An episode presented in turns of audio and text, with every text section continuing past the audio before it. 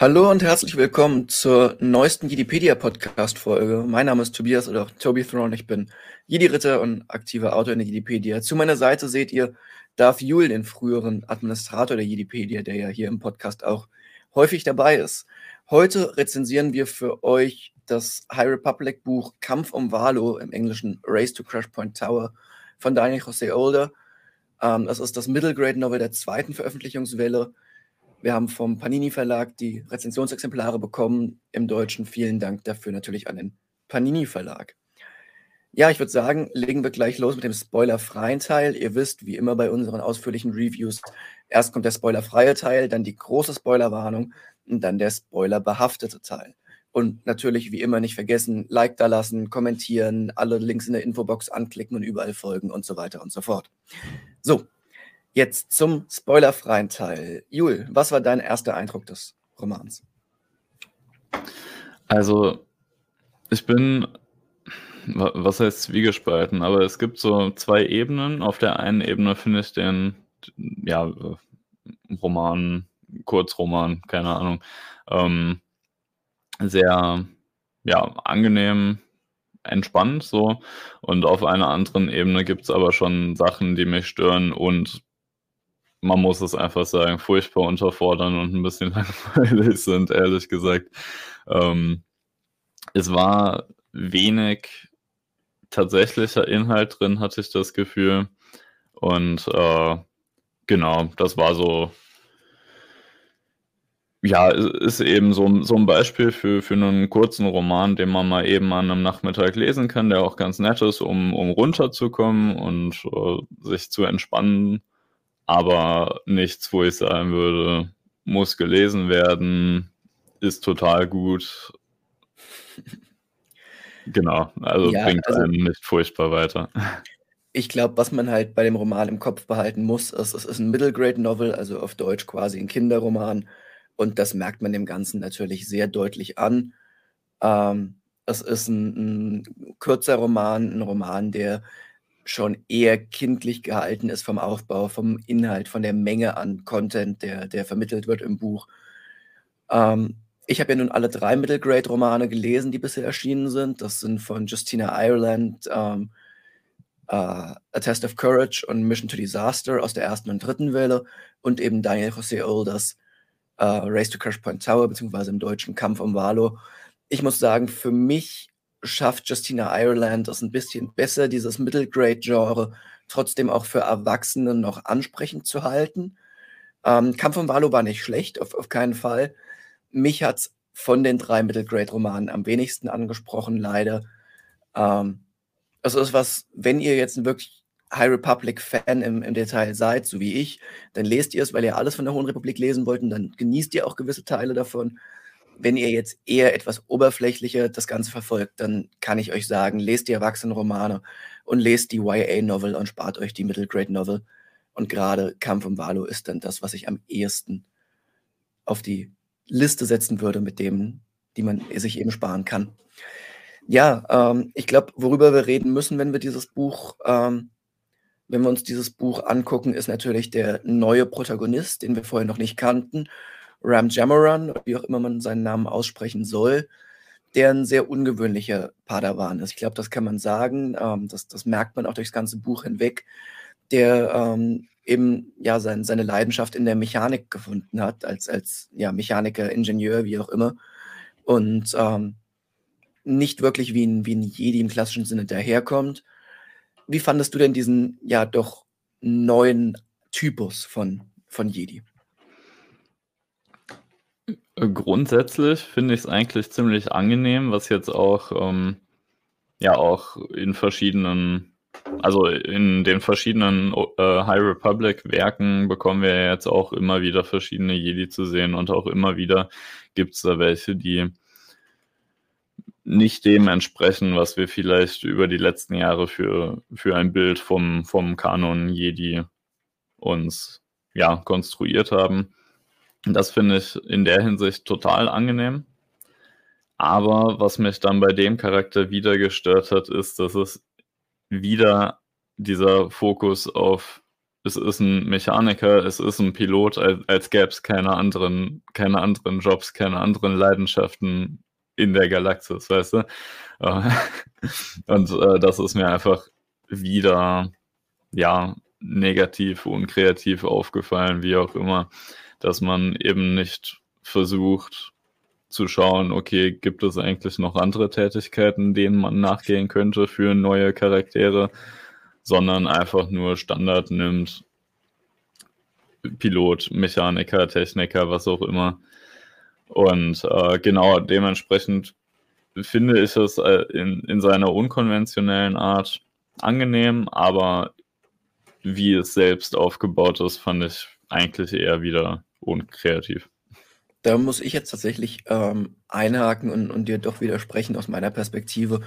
Ähm, klar, wir hatten immer wieder mal Leute, die irgendwo ein Stück weit sich mit Mechanik auskannten. Anakin natürlich als, als äh, Musterbeispiel.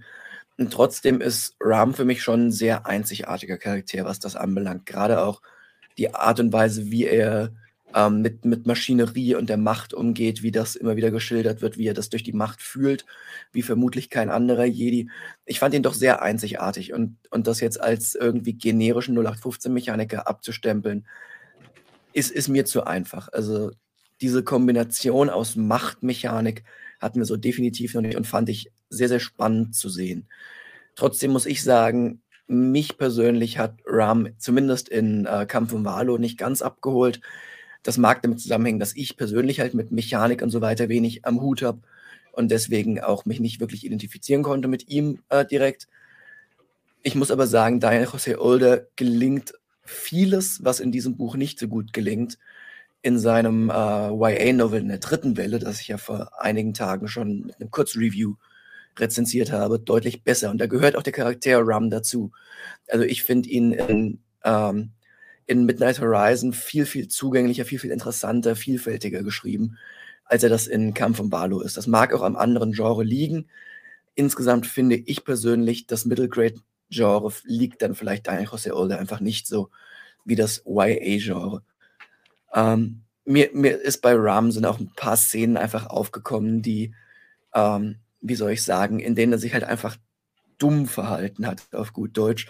Und da können wir gleich im Spoilerteil noch mal im Detail drauf eingehen, wo, wo es mich dann auch einfach ein bisschen genervt hat, wie, wie er sich verhalten hat. Ja, äh, wo wir, ja. Äh, drei Punkte noch. Also einmal äh, das, was du mit der Macht meintest, ja, das äh, fand ich tatsächlich auch ziemlich gut. Das war, das habe ich aber eher als eine weitere Ausprägung dieses, dieses Machtfaktors genommen, was wir ja auch schon in äh, Light of the Jedi und so besprochen hatten, dass wir jetzt einfach ja, definitiv. Macht bei, beigebracht bekommen in ihren verschiedenen Facetten und dass es eben eine individuelle Sache ist, jeder die Macht unterschiedlich wahrnimmt und das ist hier natürlich auch rübergekommen und das fand ich ja, auch wirklich gut. Genau. Ähm, nur hat ihm das als Charakter meiner Meinung nach halt nur, nur wenig geholfen. Zweite Sache, ich stimme dir auf jeden Fall zu. Ich war von, also das, das, äh, den Roman, den du jetzt meintest, aus der dritten Veröffentlichungswelle, habe ich noch nicht gesehen. Ich habe aber damals Last Shot gelesen, was ja ähm, oder das erste Star Wars Roman war und war da von, also von seinem Schreiben eigentlich ziemlich abgeholt. Und äh, da habe ich auch den Eindruck, dass ihm ja äh, Erwachsenenromane oder halt, halt richtige YA, Romane. Ähm, Last Shot ist doch auch YA, oder? Keine Ahnung. Ich glaube, Last Shot ist auch YA. Ich habe es nicht gelesen, aber ich meine, das war auch ein YA-Novel. Ja, kommt hin. Mm.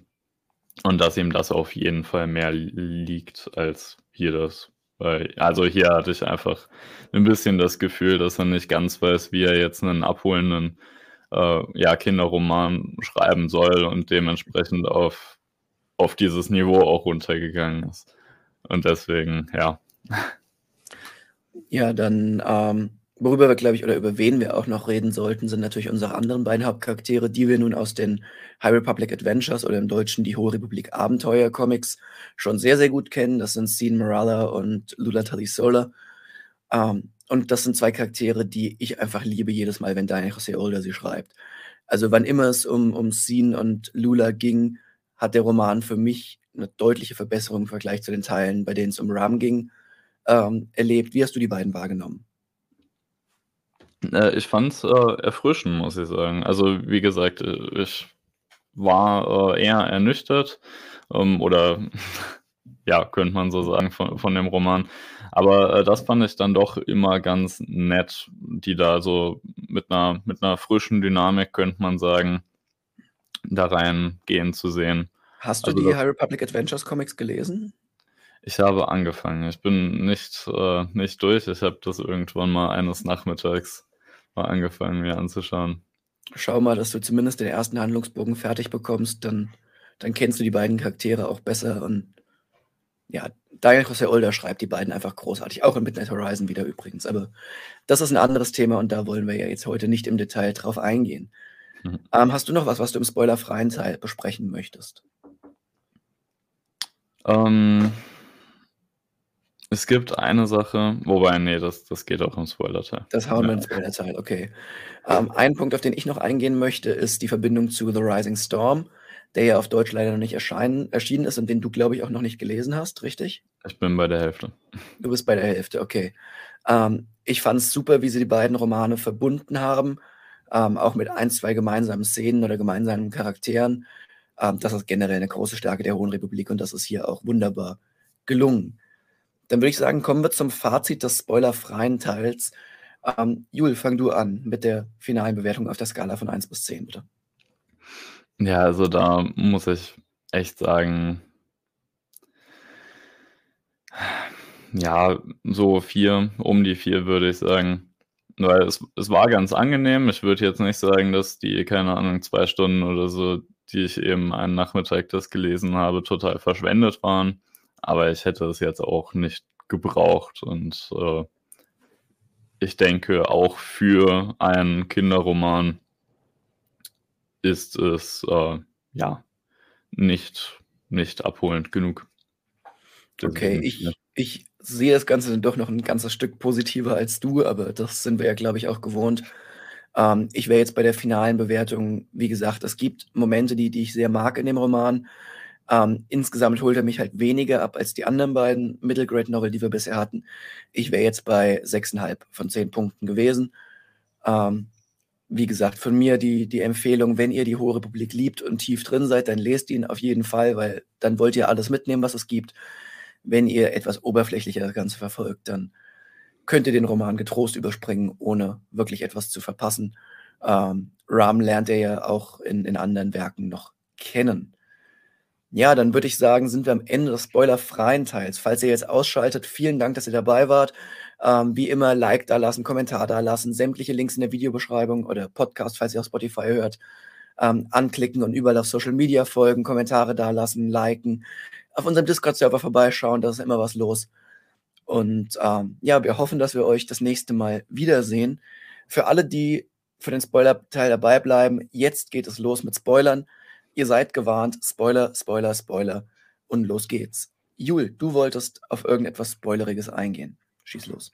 Oder so so halb spoilerhaft. Also, es geht ja also, die die Rahmenhandlung ist ja diese Großveranstaltung, diese, äh, Republik-Schau heißt sie, glaube ich. Ja, Ähm Repub Republic Fair im Englischen, ich glaube, Schau haben sie's im Deutschen genannt.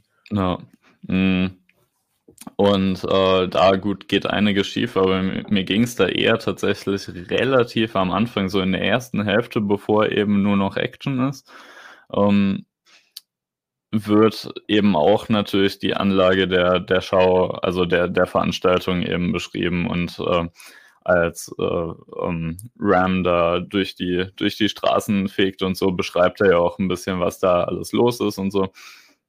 Und, äh, was mich da 'n bisschen gestört hat oder ich als verpasste Chance ansehe, ist, dass die Beschreibungen ausschließlich positiv waren. Natürlich mag man argumentieren, dass es mit dem Genre zusammenhängt, aber ich denke doch, dass es nicht fehlgegriffen wäre, grade dieses Jahr, wo wir oder grade in diesen 2 Jahren, wo wir mit, äh, Olympia in in Peking und Weltmeisterschaft also, Fußball-Herren-Weltmeisterschaft in Katar, 2 Großveranstaltungen haben, die einem nochmal vor Augen führen, wie viele Probleme so Großveranstaltungen eigentlich schaffen. Jetzt auch mal ganz unabhängig vom, vom Menschenrechtsaspekt, den, den schieben wir hier mal zur Seite. Aber eben äh, die, die finanziellen Kosten, die Belastung für die Bevölkerung und alles Mögliche, was grundsätzlich bei Großveranstaltungen einfach immer ein Problem ist. Also bei, bei derartigen Großveranstaltungen. Und äh, ich denke, es ist eine massiv verpasste Chance, dass hier nicht wenigstens ein bisschen darauf eingegangen wurde und eben die Beschreibung dieser Republik Schau. Natürlich, es geht um die High Republic, man möchte das auch so darstellen, aber eben ausschließlich positiver. Das hat mich da mehr an, keine Ahnung, aus Lost Stars oder so, der Tag des Imperiums erinnert, wo eben auch ausschließlich die positive Darstellung ist.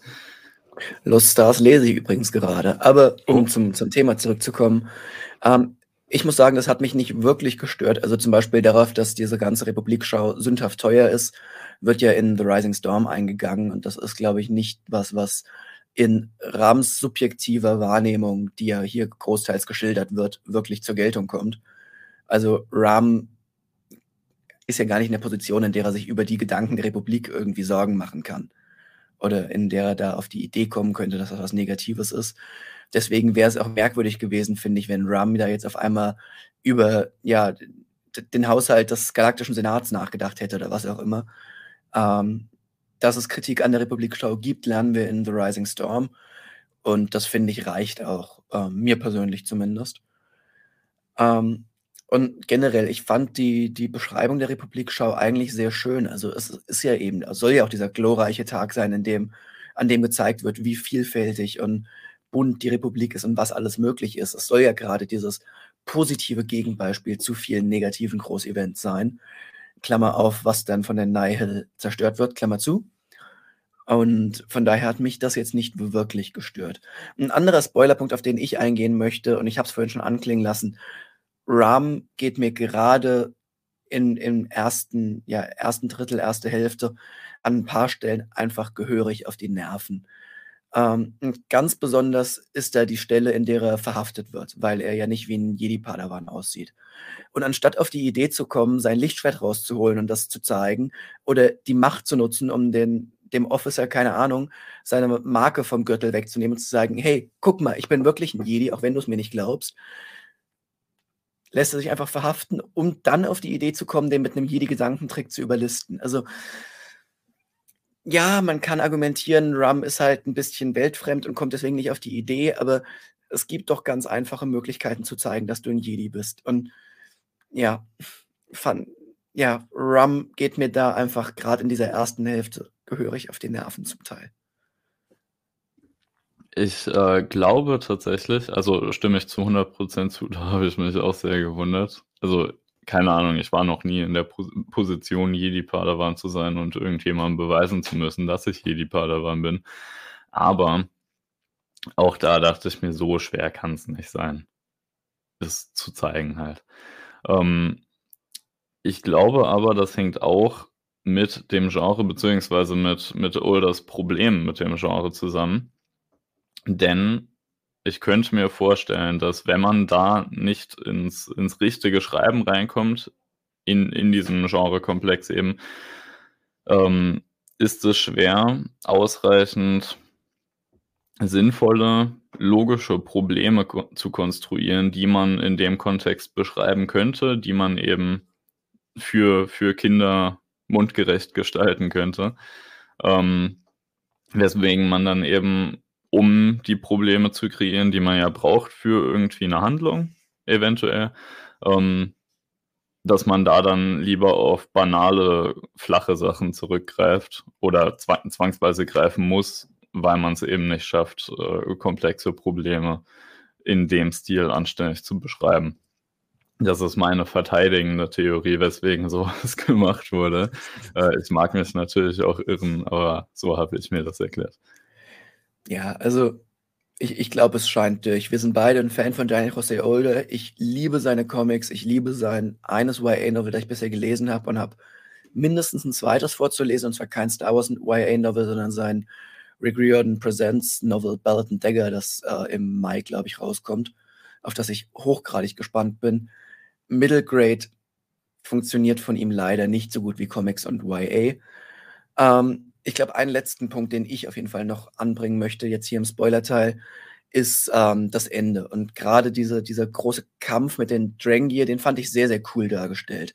Also auf eine Art und Weise, dass, dass man schon das Gefühl hatte, da kann was passieren, da, da sind echte Stakes, ohne das, ähm, ohne das halt von diesem Kindgerechten wegzunehmen. Das fand ich war sehr schön balanciert und auch die, die Art und Weise, wie man das dann am Ende aufgelöst hat.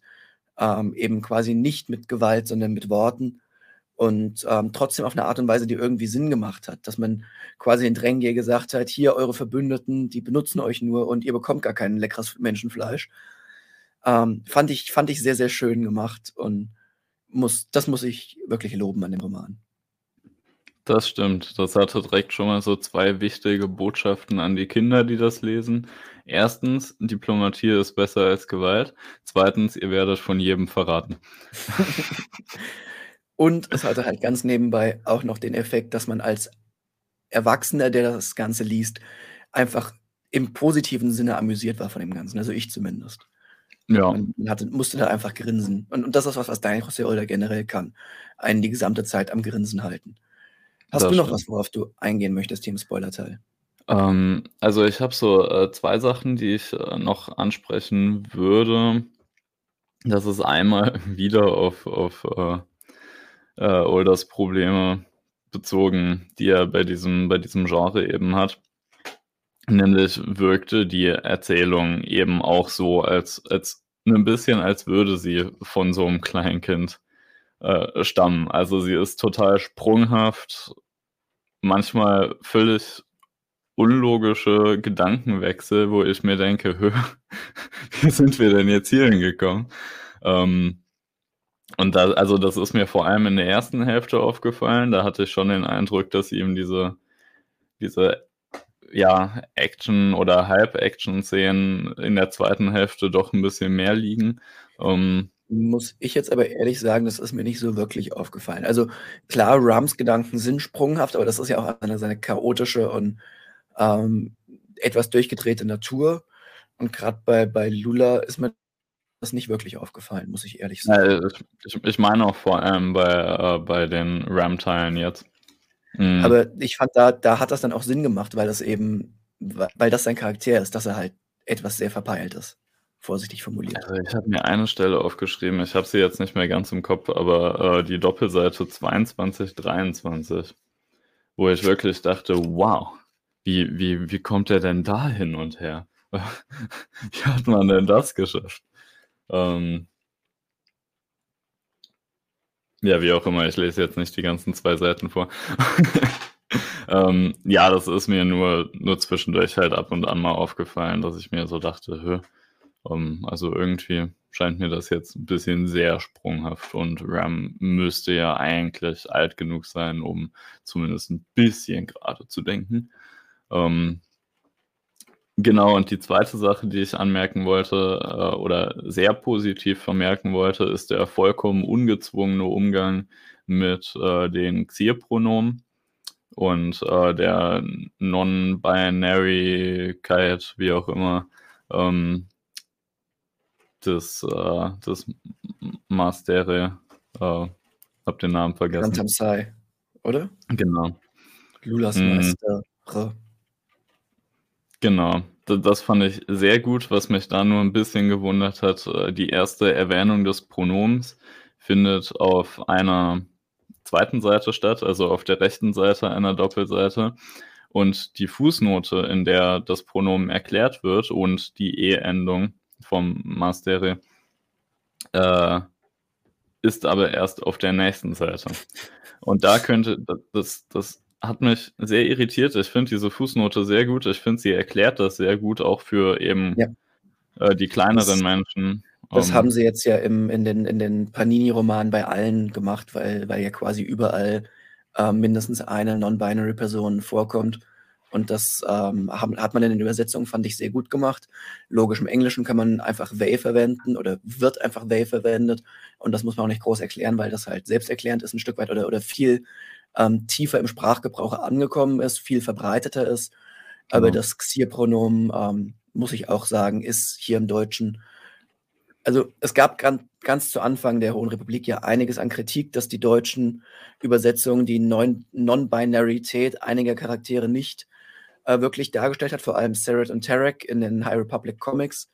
Aber da hat Panini dann ja sehr schnell eingelenkt und das für die nächsten Übersetzungen entsprechend angepasst. Und das ja. finde ich sehr gut und auch, dass man diese Fußnoten gemacht hat.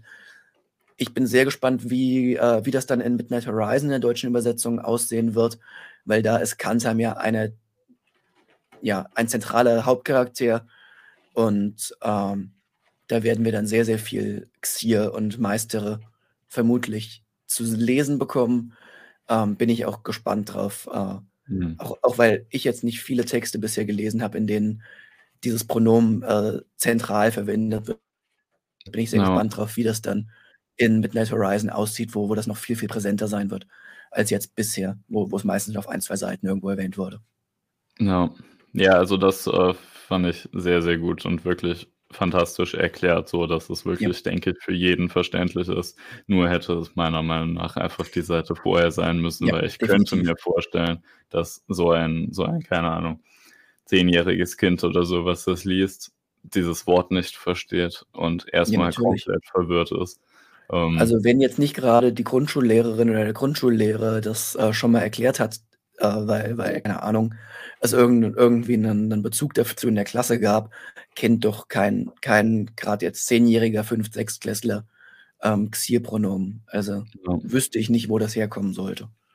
Ähm, ist was, was sich ändern sollte, aber ist was, was aktuell trotzdem Fakt ist. Ja. Ja, nee, und nee, da also, auf jeden Fall die Seite vorher, denke ich, äh, hätte das auf jeden Fall sein müssen, weil selbst ich war ein bisschen ja, verwirrt. Also ich kannte das Pronomen, aber so, ja, okay, ist jetzt aus dem Nichts gekommen quasi. Ja. Nee, also generell ähm, muss man bei der Hohen Republik die eine Sache ganz, ganz, ganz groß hervorheben und das ist die Repräsentation eben von sonst meistens unterrepräsentierten Gruppen ähm, und ganz besonders die LGBTQ-Gruppe. Also ähm, ich, ich, weiß nicht, es, es, gibt, ich glaube, eine Handvoll Charaktere, die kanonisch äh, heterosexuell ist und der Rest ist mindestens bi gefühlt. Mhm. Also wir haben einige, einige gleichgeschlechtliche Paare, ähm, einige non-binary äh, und so weiter und so fort. Ähm, wir haben ja auch hier in dem Roman äh, Lula und Sin gesehen, die, glaube ich, der Lieblingschip der gesamten High Republic Twitter-Bubble sind. Äh, Klammer auf, zurecht, Klammer zu, die beiden sind super cute, aber egal. Und ähm, ja, also Repräsentation ist, ist das ganz, ganz große, die ganz große Stärke der Hohen Republik. Was genau. sicherlich auch mit, der, mit dem etwas vielfältigeren Autoren, ähm, ja, Autorenteam zu tun hat, mit äh, auch damit, dass eben das Autorenteam wiederum sehr viel Kontakt mit, äh, mit sehr vielfältigen Leuten hat. Also ähm, Daniel Jose Older sieht man ja auch auf, auf Twitter regelmäßig, ist sehr, sehr eng mit äh, Alisa Wong, äh, selbst non-binary und so weiter und so fort. Ähm, das, ja, ist einfach eine große Stärke der Hohen Republik und des kreativen Teams, das Lucasfilm momentan gerade eben im Publishing-Bereich engagiert. Ja, müssen die beibehalten auf jeden Fall. Auf jeden Fall. Und, und mit einer Normalität, weißt du, wenn, wenn man genau. heutzutage andere Sachen liest, wo äh, das eben ist, dann, denk, dann habe ich häufig das Gefühl, man wird so mit der Nase drauf gestoßen. Und Wir hier ist es aber so selbstverständlich. Token, schwulen sinngemäß etwas, also sehr überspitzt formuliert, der da ist, damit sich das Studio rühmen kann. Man hat ja irgendwo Repräsentation. Ja. Und ähm, ja. Hier ist Hier, es einfach so selbstverständlich integriert. Es einfach, genau, es ist einfach kein Thema, es ist nichts, was irgendwie stört. Ich meine, klar, es gibt irgendwelche Vollidioten, die jetzt High Republic als bösen Woke Trash bezeichnen, aber die braucht Star Wars dann auch nicht als Leser. Und ähm, jeder, der da halbwegs offen ist, dem, dem fällt das gar nicht. Also es ist ja, es fühlt sich einfach natürlich an. Es fällt gar nicht auf, in dem, ja. also es fällt schon auf, weil es eben leider noch ungewöhnlich ist, aber es fällt nicht auf im Sinne von, dass es einem irgendwie unangenehm als, als, keine Ahnung. Ja, ich bin generell ja auch jemand, der, der ähm, da auf der Unterstützerseite steht, aber ich glaube auch Leute, denen das vollkommen egal ist, die aber nicht aktiv dagegen sind, werden hier nichts zu beanstanden haben. Ich glaube, ja. so ist das ganz gut erklärt. So, ähm, ich glaube, wir sind mehr oder weniger am Ende von unserem Review, außer du hast noch einen Punkt. Äh, möchtest du nochmal noch mal ein finales Fazit ziehen oder hast du eigentlich alles gesagt, was du sagen wolltest? Ich denke, ich habe alles gesagt. Ich würde vielleicht noch 'n bisschen hochkorrigieren, meine meine Punktezahl eben, weil weil mir jetzt doch also, der Verteidigungsaspekt von wegen, es ist einfach nicht sein Genre, noch 'n bisschen, äh, entschuldigend und, äh, das mit der äh, mit der ähm, Pronomensache und so, denke ich auch, ka kann man kann man 'n bisschen Credits für geben. Ähm, deshalb würde ich auf 4,5 bis 5 Punkte hochkorrigieren. Alles klar. Ähm, ich bleibe bei meinen 6,5 Punkten. Ähm, von mir trotzdem die Leseempfehlung, wenn ihr High Republic Fan seid, ähm, und wenn ihr die Zeit dafür habt, das zu lesen. Und, äh, ich ja, ich mag Diana José Older unglaublich gerne. Ähm, das hier war leider sein schwächstes Werk, trotzdem kein schlechtes Werk. Und, ähm, ja, falls ihr's lest, hoffe ich, dass ihr Spaß habt oder falls ihr schon gelesen habt, schreibt gerne eure Meinung auch in die Kommentare. Wir sehen uns dann das nächste Mal ich weiß nicht, ob wir uns sehen, aber auf jeden Fall irgendjemand hier aus dem Podcast sieht euch das nächste Mal am Freitag zum finalen Book of Boba Fett Review. Bis dahin macht's gut und möge die Macht mit euch sein. Bis bald. Tschau. Tschau.